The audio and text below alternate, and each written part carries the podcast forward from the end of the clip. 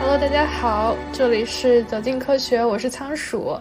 这期我们要聊一聊《名侦探柯南》。作为一个从九六年连载至今的动画片，可以说是一代人的童年。但是，一直到现在，柯南这个 IP 仍然有众多的粉丝和同人爱好者。嗯，刚好身边也有磕《名侦探柯南》CP 的两位朋友，所以就请他们过来了。嗯，现在就先请他们来介绍一下自己，以及他们在柯南里面磕什么 CP。首先有请奶冻老师。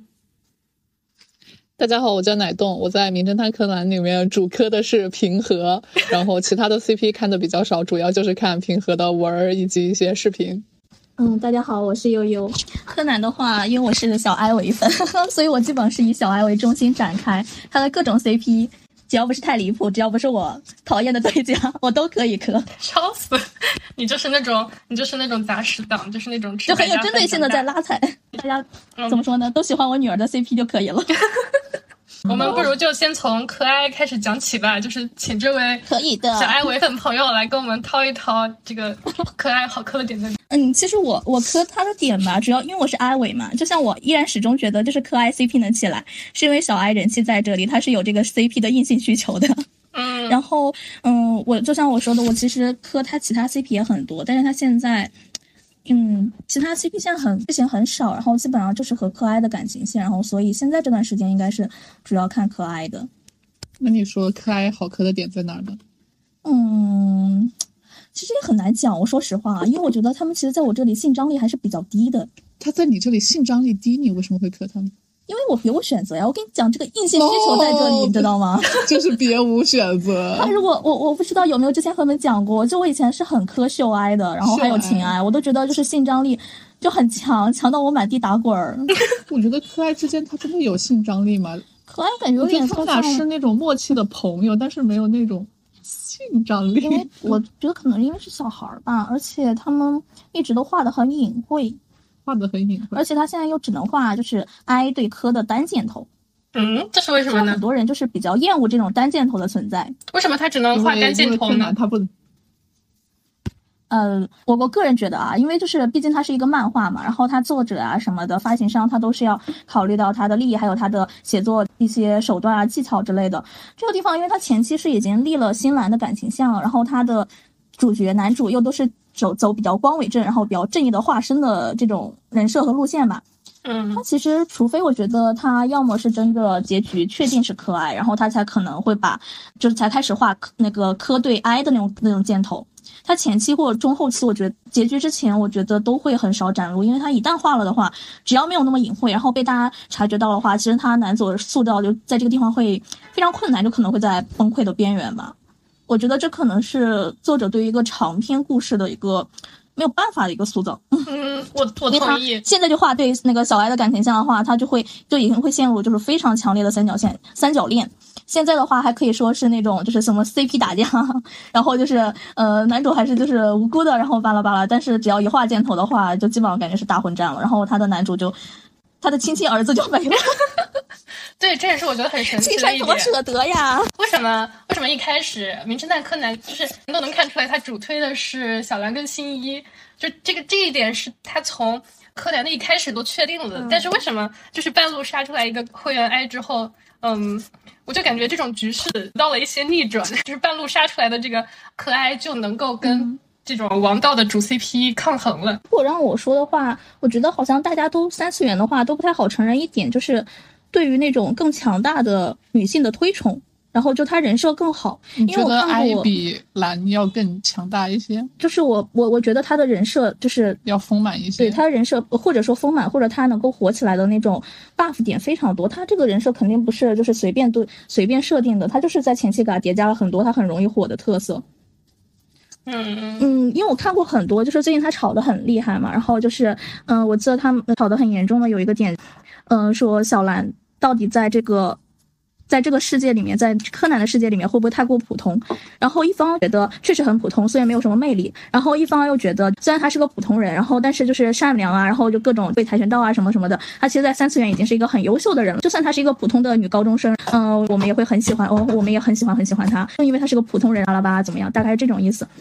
我也看过很多人相互吵架的时候，哪怕是 i 粉或者磕 i 粉这边也会说，嗯，不会针对个小兰，嗯，她这个人设虽然就是普通，但她确实是个善良的、勇敢的，然后也很强大的女高中生。我觉得，因为小兰她的那个人设，她好像只有一个面，她就没有一种反差感或者一种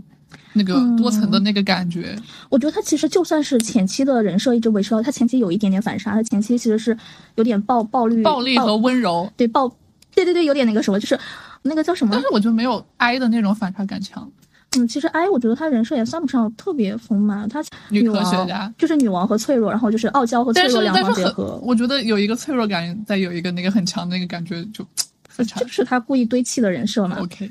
嗯。然后，但对我来说的话，我可能觉得我就是喜欢那种人设上，然后就是经历上，然后都更加丰富、更加强大的人。然后相较而言，我就是觉得那边他们的感情生活很平淡。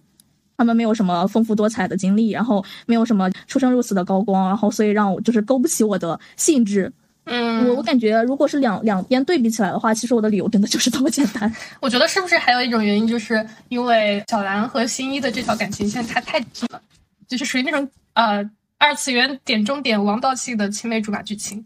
哦，那确实。嗯，其实他他们就是作者想按头让你吃下去。是的，是的。但是他还写的很烂。但是对，他还写的很烂。其实他早期有一些剧情写的还是挺好的，比方说那个剪红线的那，谁来说一说？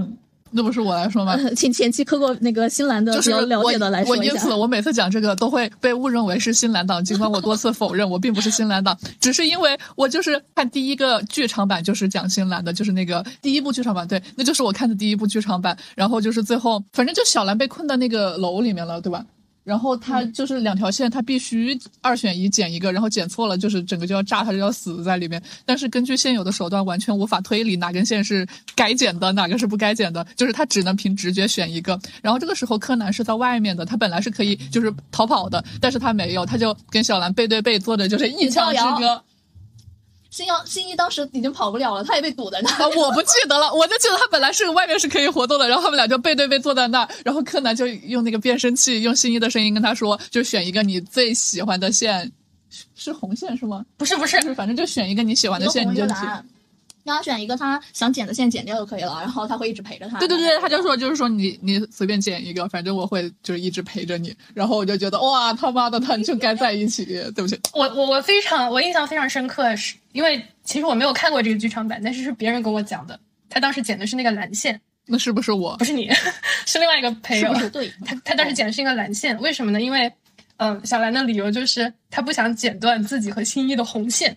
他跟新一的。我记得当时新一叫他说就选你最喜欢的红色剪，就是选那条线，然后小兰反而没有剪红线，说因为他不想剪断红线。嗯，是的，是的。然后，嗯，我现在听这个剧情，我觉得可能当时打动人心的那个点在于，就是柯南这个形象，他一直是以那个那种就是非常明智，然后非常理智的一个侦探的形象出现的。但是在这种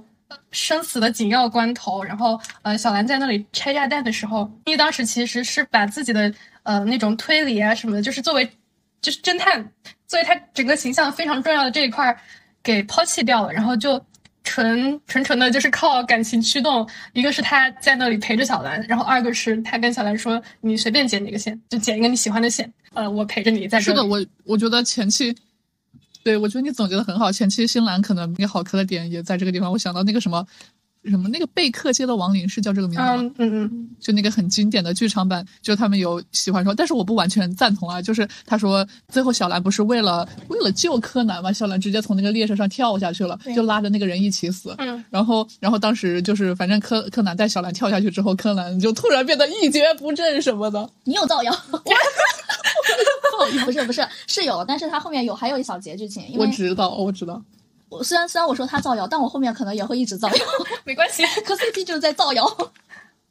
嗯，你说的那个情节我记得，就是反正就是他当时应该是嗯，就是情情绪有爆发，对的，然后他就突然一下变得很颓废，就是就是每次那个跟小兰相关的事情会触动他一个情绪的那个点，感觉。嗯，对，这个地方就是有一个双标在，因为前期死了很多人，死到后面就剩下他到这个地方就剩下他和小兰还有那个幕后的那个人的小对对对对孩在那儿。嗯嗯，然后，反正我觉得确实是一个新兰好磕的点。OK，但是同样，我觉得柯哀也有非常好磕的点。嗯，我就先来说一下我自己的一个感受。呃，抛砖引玉一下，因为就是我其实，在非常小的时候我就喜欢上了柯哀，就应该是在小学的时候吧，就是那个在呃同龄人都觉得都喜欢新兰的时候，我就是和大家不太一样，我喜欢上了柯哀，因为我这个人本来就是属于是那种嗯大家都磕什么我就不磕什么的那种人，嗯，然后那现在大家都喜欢柯哀，你是不是有喜欢新兰？那也没有。你的叛逆 那？也没有。你看看，那我我同时还是一个非常从一而终的人。然后我就记得小学的时候，我当时就是，嗯，一个是觉得小哀的这个形象非常的非常的反常，就是她出现在一个那种子贡像的动漫里面，她是一个那种冷血的女科学家，然后还是黑衣组织那边的人，然后嗯，吃了自己的药变小，然后加入到那个少年侦探团，加入到他们正义的这一边。我觉得这其实是在一个就是那种子贡像动画片里面非常呃反常规的一个人设。然后还有一个就是，当时我因为科科科哀嘛，然后我就把所有提到科哀，就是当时呃百度百科 还是百度贴吧里面有人做那种整理，哪些柯南的哪些集数里面有柯哀的要素，然后我就把那些集都看了，然后我当时就被天呐，好真实！我也干过，我当时就就是就是有一集他们前期出场很少，就会挑人对，是真的。然后就是有一集，小哀在好像是那集，他差点被那个金恩发现的那一集，被关在一个那个房间里面，然后马上金恩就要跑到那个房间里去把他杀了。然后那个时候，呃，柯南非常焦急，然后非常要去救他的那个场景，而且当时是处于是那种，就是他们两个还没有到后期的那个。就是柯南和小爱变成两个人非常是不是后期的拍档的那个时期，他们还处于前期，互相猜忌。柯南还没有办法完全接受说一个黑衣组织那边的人加入到了呃自己的身边的当时的那样的一个时期。然后，但是小爱身陷危险的时候，柯南还是很义无反顾的去救他。就是我，我非常记得他当时就是一边喊灰原，然后一边一边跑着那个场景，我就觉得天呐，就是好好磕。呃，我在想，我在想这个是哪一段？是他酒窖里面那一对，是酒窖里的那一段，是酒窖里的那一段。哦。其实悄悄说一下，其实那一段我在后面的剧情里磕到了秀爱，呃，不不是秀爱，那个请爱你 小子 你小子，啊，那段真的很香，你小子，你小子，香香。你现在拆了我们正在谈的 CP，没有关系，我已经说了，我已经给自己叠过 buff 了，我是那个小爱中心 OK，那我们可以继续来讲一下关于可爱大家觉得好磕的点吧。啊！我来讲，我我非要再讲一遍那个进度盒。OK，你讲。那你好爱啊！OK，我在讲柯爱这个 CP，对于我本人来说啊，我一开始是不磕柯爱这个 CP 的，因为前面也提到，呃，我之前就虽然没有很磕新兰，就是没有去看他们的文，也没有觉得他们俩有我那个推动我去磕的那个张力在，但是我就觉得新兰是在我心中是绑定隐隐绑定在一起的那种感觉，我就一直没有看柯爱。然后我前期也没有 get 到就是会员爱这个人设，然后直到一个没品的东西，一个没品的东西。然后只知道就是我被推了这个文儿，当时无聊，就是那个进度河那一篇文儿，就是我觉得那个文儿就写的很好，他是写那个讲什么来着？我来，没关系，我如数家珍。你 你们俩讲一下进度因。为因为其实有个背景就是什么，就是粉丝其实也很喜欢推断，就是柯柯哀他们的结局。在这个 M 二十六出现之前，然后其实很多都是那种偏悲观一点的党派，他们当时就是因为 A 药在嘛，所以嗯，会可能会有几个比较明显的走向，一个就是小 I 没有变大，然后新一变大了，等一下，等一下，然后我们这里我们这里稍微解释一下 A 药的设定，可能有一些听众不太不太熟悉，啊，进来听这个的真的，居然还有人不知道。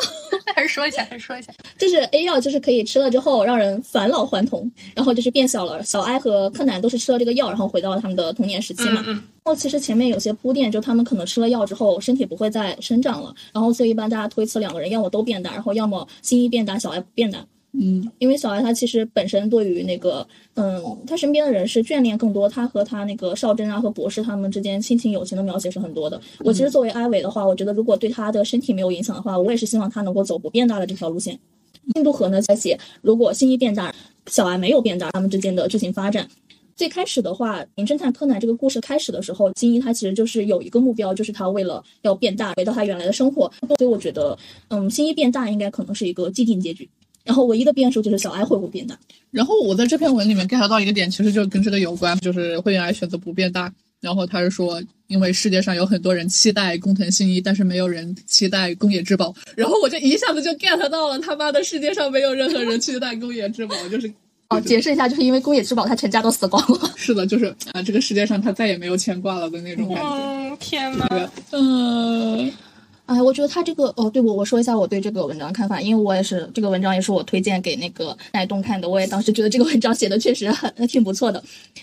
因为我是想到了，我觉得他很明显的一点就是，我之前看过一个关于这种感情的描写技巧的一些方式，当时他就提到我们其实很多言情小说，包括电视剧什么的，我们描写男女主他们感情的。就是从，呃，一开始，然后经历各种挫折，然后走向圆满，这中间的各种挫折的时候，大部分是以误会来推动的。嗯，但是其实很多现实中的话，更多的是两个人确实是在某些方面不合适，然后并不是因为误会，哪怕没有父母啊，哪怕没有朋友啊，或者男二男三啊，然后这些人那些恶人去推动的话，他们最后还是会走向分别，就是基于他们有一个根本性的矛盾在，呃，谈不上什么误会，他们只是各自做了不同的选择。灰哀就是想要以恋爱的身份，然后就是继续留在少真，留在博士身边，然后新一他觉得他想更要回归他原来的生活，然后但是这个时光的洪流就会彻彻底的把他们分开。我我想起当时给我推这篇文的时候，我能感受到这种什么似有若无的 B 一感，就是我喜欢磕的东西。对我其实对他，我对他结局不是满意的，我觉得他的对他的结的，他的结局不该也去。他的结局是什么样的？能给我解释一下？这样的方向，京都和的京京都河的结局，我记得是 H E，就是他最后放弃了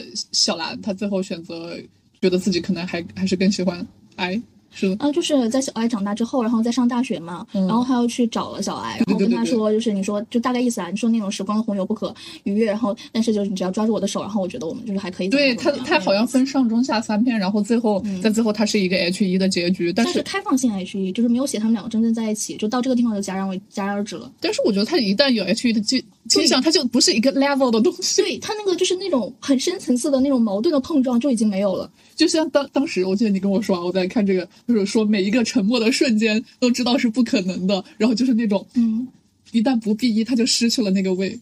是的，所以我当时我觉得前面真的写的很流畅，直到后面就是最后最后最后那半半章吧，我觉得，嗯，真的吗？你们这些人，我是天哪，你们真的是可爱党吗？我觉得就是我听下来，我我是 我是深切的希望他们俩在一起的。他们俩，我觉得他们俩好磕的那个点就是那种 B 一的感觉，就是那那个时间的洪流。对，我就是觉得他们对于人生的选择，就是永远都是错位和分别的。而且而且那个文里面写的比较好的，还有这位老师他非常喜欢的那个，他跟少年侦探团就是曾经是那么亲密的伙伴，然后最后也是不可避免，因为他非得就他他必须得回到工藤新一那个身份，那他就没有办法，他就必须与曾经这些伙伴就分别。然后我就觉得他那个。他那个文风就非常的沉静，嗯，就是是的，就是不是那种很激烈、淡漠的哀伤，对对，淡漠的哀伤，对，就淡淡的哀伤。我觉得就是我，对不起，我曾经还磕过火影，然后我我引用一下，我觉得那个里面他，因为火影里面一直有一个话，我觉得用来形容很多感情都很好，就是能够，就是你看到他很痛苦的时候，你也能感觉到你是痛苦的，但是这个心疼的同时，他并不是。让你觉得痛不欲生，然后无法忍受，你是可以忍受的，但是你不能对此对此视而不见。然后我觉得这个用来形容这里就很好，他这种哀伤并不是让你觉得非常痛不欲生，然后我就是一定要做出改变啊什么的，然后我一定要去把柯南找。但是这种哀伤就会让你感觉到一直隐隐约约的在那里，然后时时不时出来刺痛一下。对，我就觉得那个他的上中下三篇上就是第一篇作者就是在文末的时候他引用了一句毛姆的话，然后我觉得那句话就很合适那个感觉，我要念一下。你不是欢迎奶冻老师，也不是文中的精彩片。那就是他可能他也觉得毛姆的这句话形容这个感觉非常相似，就是毛姆的人心的枷锁。你原本以为一刻也离不开的伙伴，此时却变得可有可无。日复一日，久而久之，你甚至连想都不想他了。生命微不足道，死亡无足轻重，就是这种感觉。嗯嗯，我懂。因为我真的很喜欢少真，我觉得他们之间是真的有深厚的存在的，但是他也是和后来他们不可避免的走向了别离。嗯。就是我突然 get 到了，就刚就是它其实是一种那种宿命感，就是让人觉得啊，这就是命运，这种无奈的感觉。他不是说就是两个人要千难万阻，然后要要呃握着对方的手一定要在一起。他不是那种，他是那种淡淡的，就是一种，这就是两个人最后的选择，最后的命运，这样的一种感觉。是的，因为我觉得他们确实，他们两个就像你说的感觉，并不是存在外在的因素，特别外在。呃，虽然有小蓝在，不好意思啊，就是 Q 一下。然后就是他不会有什么，嗯，就什么那种反派，然后产生了一些误会在，他就是必然走向了不同的人生选择，哦这，个矛盾但是这个无法解决。但是这个文里面，我记得我当时看的时候，我跟你说，我就看着看着，他突然出现了小兰，就突然觉得我稳了。我觉得他能不能写柯爱的文，能不能避开小兰这个点？你当时跟我说，本来我们柯爱跟新兰就互为深贵，呃，这都是 play 的一环吧。但是就是有一种，呃，你们两个可爱的谈恋爱的时候，如果突然冒出来一个小小男孩，就在提醒你，柯南是一个渣男。对对对对，就感觉他在精神出轨，对不对？不行，我要反对，我要反对你们的看法。嗯你觉得精神出轨老师有什么高见的？不是，我必须要表达，因为我也知道很多 i 粉嘛，然后因为大家都是想法不同嘛，然后有确实有很多粉丝，然后觉得，嗯，他喜欢新一就喜欢柯南的这个设定不是很好，有些毁了他本人的人设。然后包括就是像你们讲的，就是他写文的时候能够能不能不写新兰，然后怎么怎么怎么样，就是他可能会成为一个渣男。但是我就是感觉，因为就是感情它必然是会流动的，我是不是很喜欢说，就是一个人在同时喜欢两个人的时候，他的人品啊什么什么的问题就一定是渣的。我感觉就是人不可能一直一生，然后都会在同一个时间只喜欢一个人，也不会在一生都只喜欢一个人。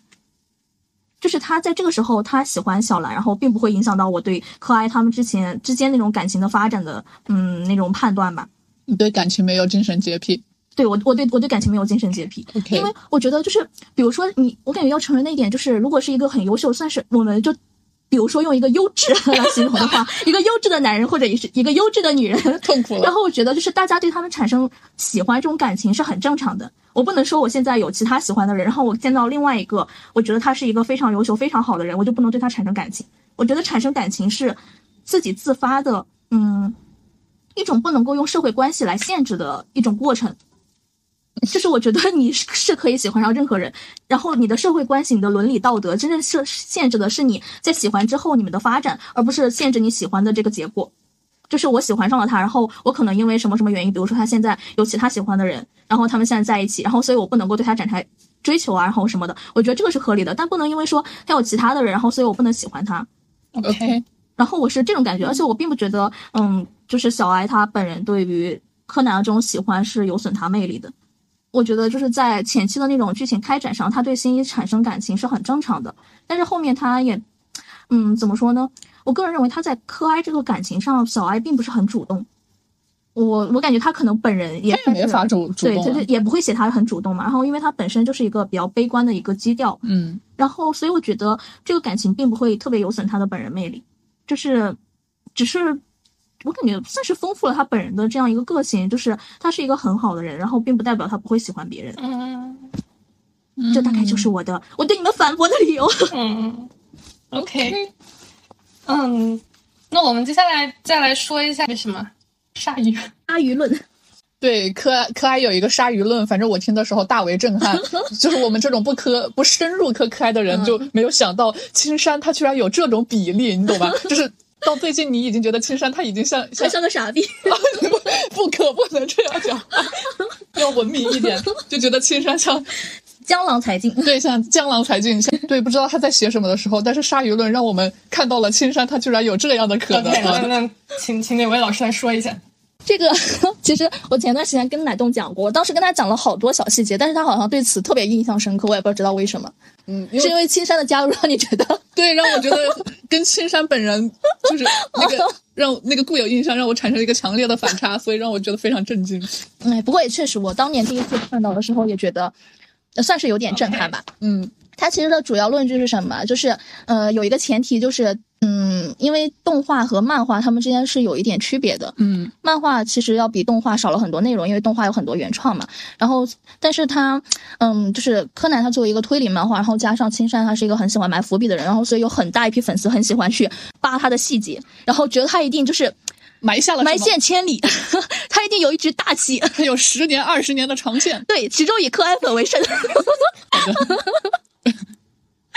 然后，这个是在这个鲨鱼论，其实在之前很久之前就出现了，但它之前并没有引起特别我觉得没有引起特别广泛的认同，因为我当时我自己都觉得有点道理，但又有点牵强。但是这一次大电影是又把这个伏伏笔给拉出来了，然后所以引起了很大的讨论吧。他的论据呢，就是。在柯呃，在柯那个柯南前期吧，应该是小爱出场没多久的时候，因为当时他就是还是对身边的人都很疏离嘛，然后后来经过了一个呃一次呃一次事件之后，然后他就是，嗯，对，算是有点想要和身边的人接触，然后对小兰也很改观，然后他算是嗯小爱和小兰他们之间感情走向偏正常化的一点，就他们相处偏正常化一些，呃，那个地方就是漫画有一格的结尾，就看到小兰和原子在海边嬉戏嘛，然后就觉得。小爱就心想，然后感觉小兰像是那种人见人爱的海豚，非常温暖善良的那种形象，自己就有点像那种生活在黑暗海底的鲨鱼。嗯，虽然就是就算回到光里，然后也会就是呃是那种带着血腥黑暗的那种气息，然后不会受到大家喜欢。然后大概就是定格在这里，这是鲨鱼论他们早期出现的一次。就是第一次提到鲨鱼嘛，然后就这个地方你也不会觉得提到鲨鱼有什么古怪的地方，然后最多就是呃拟人化了一点嘛，然后就是对，就是用了一些意象，然后分别代表他们的形象嘛，并没有什么特殊的地方。然后又隔了很久很久很久，这个时间已经久到了，可能有十年吧，我记不清具体的时间了。然后是在中期，然后有一个有有有一个章节是描写的，应该是新一和小兰他们前期的，就是他变小之前的故事，是他们的一次约会。嗯，一个约会的回忆，嗯，是说他们在水水族馆约会嘛，然后，嗯，新一就先进去了，然后小兰后来找到了他，然后就问他，嗯，你为什么不在门口等我？我找了你好久。新一就说他只是突然想看鲨鱼了，他们旁边就是那个鲨鱼馆。什么？嗯，新一就说就是侦探，对，然后就说侦探也其实也像鲨鱼一样，然后就是会追着那种血腥味，然后就是一直追一直追，然后直到找到后面的，然后巴拉巴拉巴拉。呃，因为过去太久了哈，我实在不记得就是详细的话了。如果呃有什么区别的话，纯属我造谣。好，我为此负全责。嗯，大概就是这个意思嘛。不过后面他还加了一句，就是嗯，说那个，嗯嗯嗯，下次就是，不过就是说那种约会就不要在那种地方了，觉得有点鲨鱼有点晦气，大概这个意思。鲨鱼有点，有点危险吧，可能我记不清了，就有点不吉利嘛。好的，记不清了，反正然后他们就走了。对，然后这个就是鲨鱼又一次出现嘛，但是因为前前后期都隔了很久，而且这个地方也没有。很很很特别的地方，然后但是就是有有心之人把他们给挖出来了，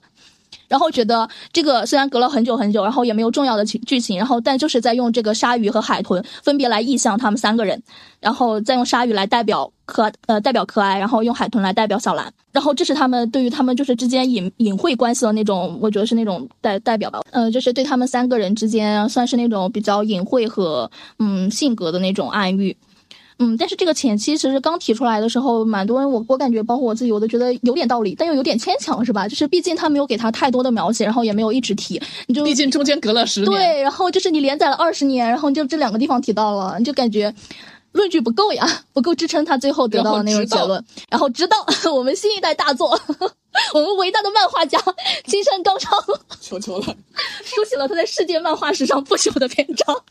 直接讲 M 二十六。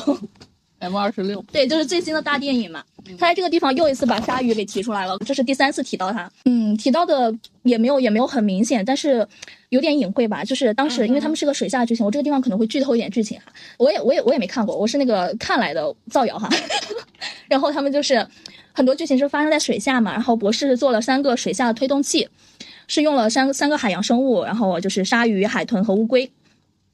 然后柯哀他们在这个剧情里面分别都就是好像是先是小哀小那个柯南，然后跳进海里，然后去救小哀，然后后面小哀又跳进海里去救柯南。在他们分别跳进海里去救对方的时候，最后就是不管他们好像有一次好像拿的是两个推进器，但是另外一个坏了，反正就最后他们在救对方，然后游向对方的那个那个时刻，他们身上用的都是鲨鱼的推进器，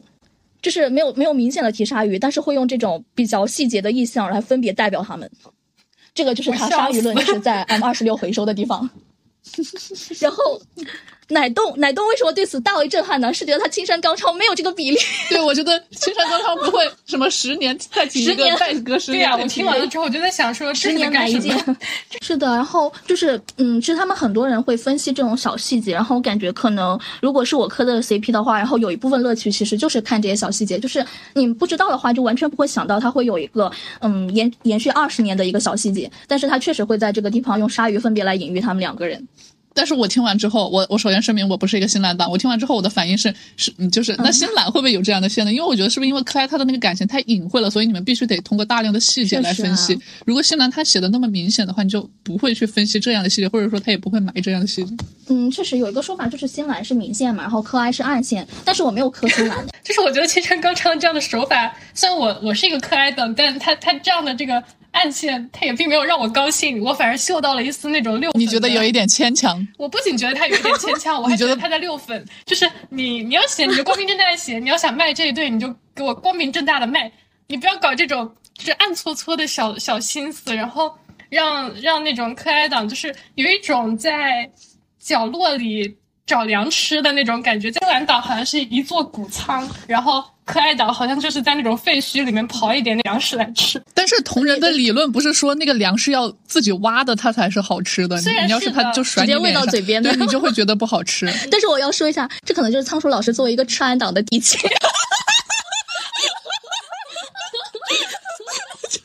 你给我老老实实卖吃安，正大光明卖吃安。懂了，原来这一切都是因为 OK。所以这也是青山刚上大卖特卖。放烟花。我在别的别的作品里面也会磕到一些这种边缘边缘冷 CP，、我是觉得，呃，如果青山刚昌他真的是想以这种方式来卖可可爱的话，我觉得他做的有一点太刻意的把他往那种呃主 CP 的副 CP 的方向上塑造了。我不给你们呃明说的那种感情线，但是我给你们呃搞一点这种，这种这种暗搓搓的东西，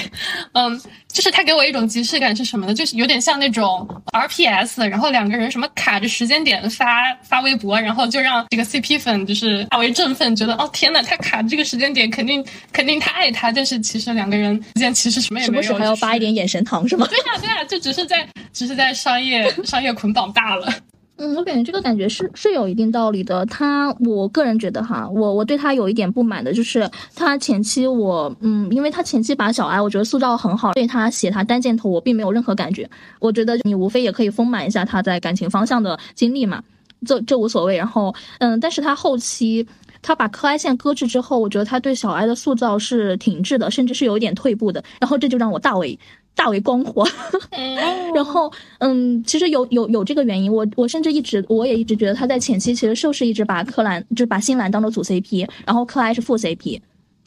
就是其实说白了就是那个红白玫瑰之争嘛，嗯，就日本漫画经常会画的。白色相簿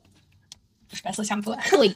就是嗯，对，我觉得这个这个点其实非常的明显，就是它它中间肯定是有一段时间是把呃可哀作为一个正经的感情现在写的，然后嗯，到一个节点就是他们去看球赛，然后呃有一个有一个球员。嗯，就是就当时小小爱对那个球赛没有一点兴趣，然后但是柯南就对他说了一句话，就说那个球员跟你好像挺像的，还是怎么样？然后小爱就一下对那个球员非常的感兴趣，然后呃之后就变成了那个球员的狂热粉丝。然后那个球员好像是什么十一号叫比护，如果悠悠老师能够帮我补充一下的话，那就再好不过了。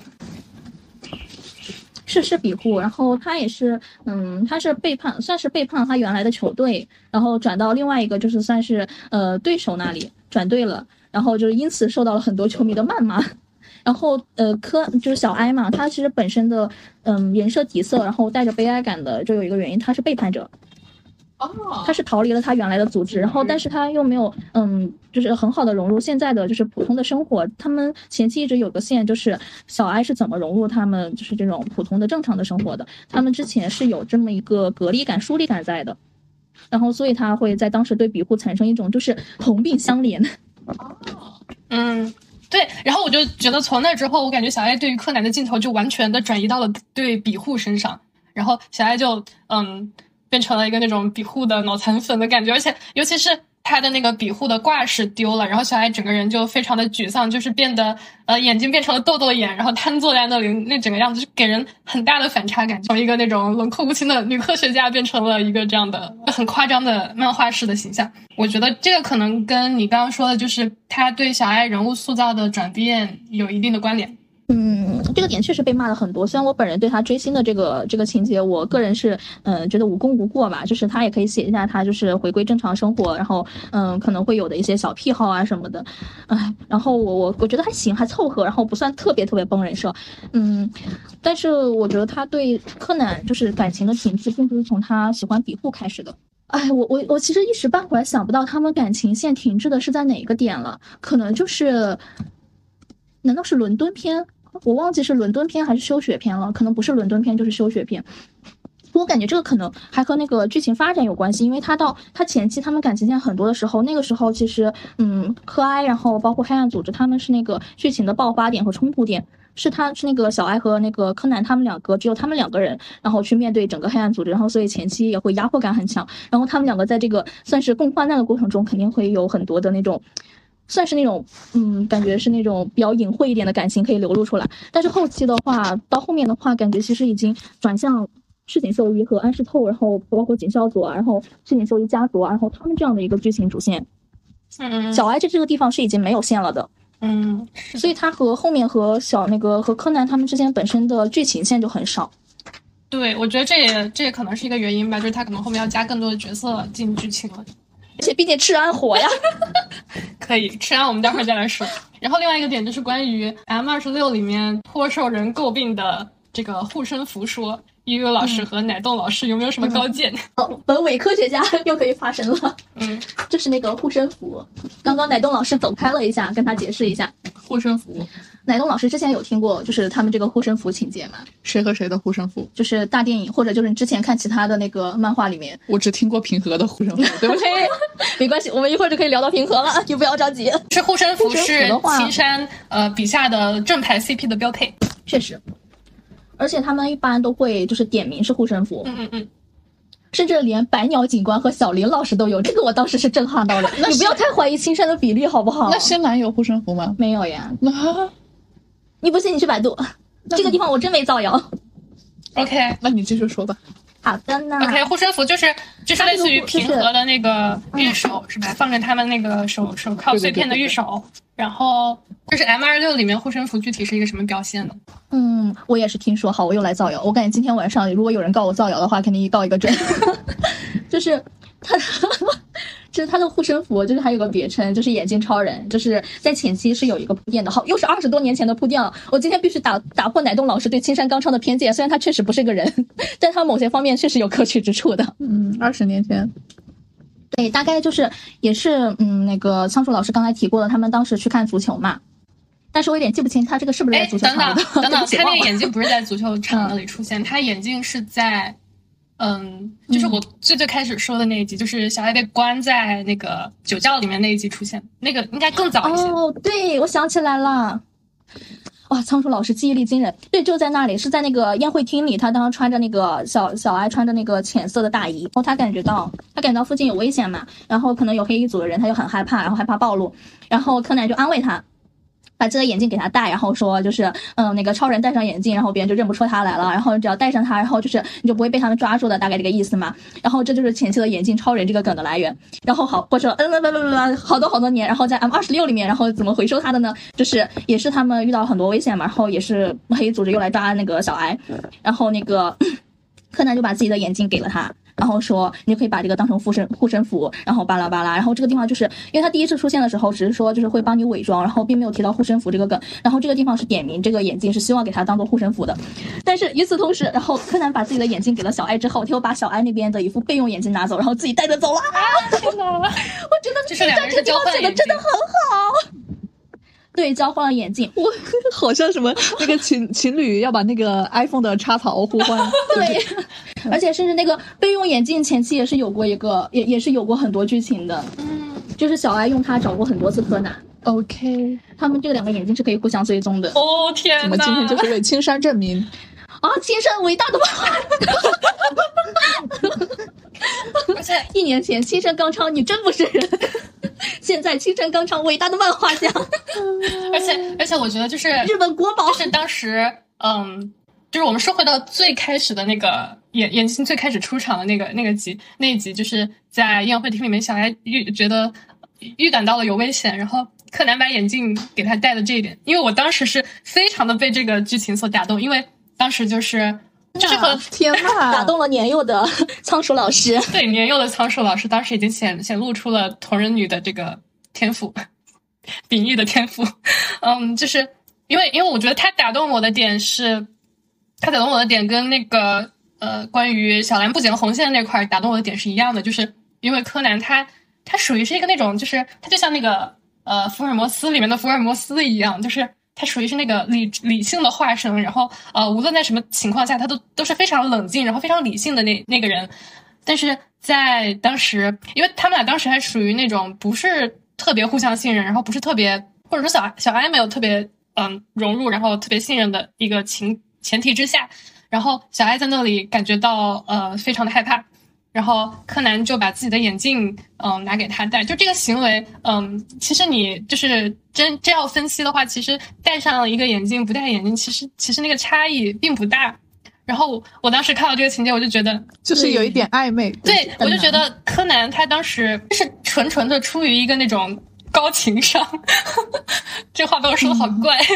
但是但是就是他他是跳脱出他的理智之外，他的理性之外，然后呃做出的这一个举动就是。他他其实是出于一种安慰小艾的一个初衷，而且小小艾也被他这个行为给安慰到了。我觉得这个是非常好磕的，因为小艾他自己也是一个非常理性的人。然后就是他们两个可以说都知道这个眼镜其实起不了太大的作用，但是就是他还是把他眼镜给他戴了。然后小小艾当时还是感受到了安慰，还是觉得嗯有这个眼镜我就安心了。我觉得这是他们两个这种高智商 高智商的这个嗯小朋友在一起一种那种非常心照不宣，然后非常。可以说是暧昧的一个行为。哇，仓鼠老师大理人家，好会总结。对，是的，他真的超喜欢用眼镜这个梗。嗯，我感觉可能是有一些原因的吧。就比如说奶冻，他刚刚就是在补课嘛，我看到他就是有一个视频评论，也是在分析新一和柯南他们这两个身份的矛盾嘛。然后，呃，之前就有人总结说，他其实戴上眼镜是柯南，然后取下眼镜是新一，然后。因为这个眼镜第一次出现的话，就是他变小，在他那个呃宅子里面遇到了那个小兰来找他嘛，然后他又慌不择路的，然后把他爸的眼镜拿出来戴了。然后其实这个地方最开始他的出现就是为了伪装。你好像那种那种文学专业的那种分析。因为他可能是因为那个嗯，可能是因为是推理漫画的原因吧，然后很多人会喜欢分析他的各种细节和那种隐喻。不过也确实，他因为眼镜作为一个伪装物，然后在这里面他提到了好多次。我感觉确实是可能是在用这个地方来，嗯，来来也有点强调他可能柯南和新一的身份会出现矛盾。OK，那关于柯哀，我们还有什么要聊的吗，朋友们？哦，对，我这里必须要控诉一下，我之前有一天晚上精神崩溃的时候，跟很多个人就是发过这样的话，我真的希望我的某些同担们能不能不要再写小哀当法医啊，小哀当法医，我真的会泪流满面。我觉得青山吧，他作为一个不太做人的人来说。他都会就是想给，呃，也不能说想给吧，他也会刻画一点，就是小艾他本人的一些就是事情啊，理想追求啊。因为就他本人也说过，他其实就是，嗯，对医药啊，对这些研究，他本人就是很有追求，很有很有一些执念的。嗯，然后，然后我想说，即使吴青山在这个时候。也就是写他，就是时不时就是小爱当一个远程的哆啦 A 梦，但也没有说他动不动就要去跟 新一当法医去辅佐他。我女儿十八岁的博士，我没有任何侮辱法医的意思，但是我觉得他可能更适合待在实验室。你觉得法医这个身份就纯纯是在新为新一服务的工具人？就是如果新一不是侦探，因为他们很多同人文会喜欢他写他去当警察。如果新一不是警察，我觉得他们肯定不会写小爱去当法医。OK。然后我觉得，就是他这样一个，不管是副业还是主业来说，都完全是为了新一服务，我就觉得很难受。我觉得我女儿应该有一个光辉璀璨的人生，可能即使她后来可能会毕业，但是她可能会嘎掉。但他就是在他死之，他一定是光辉璀璨的人生。可能是剧情需要呢，因为他要写文的话，得这两个人有交集啊，他不能就变成成。好了，打住，就此打住。我们就当实验员，就此打住。他脑子不是很好吗？我没有任何拉踩男主的意思，可以把这段剪掉。好的。好，那么我们这期播客就暂时先在这里结束了，因为，嗯，关于柯爱的内容我们讲了很多，所以就把它们单独作为一期发布出来。然后剩下关于赤安和平和的讨论，可以在下一期的播客中听到。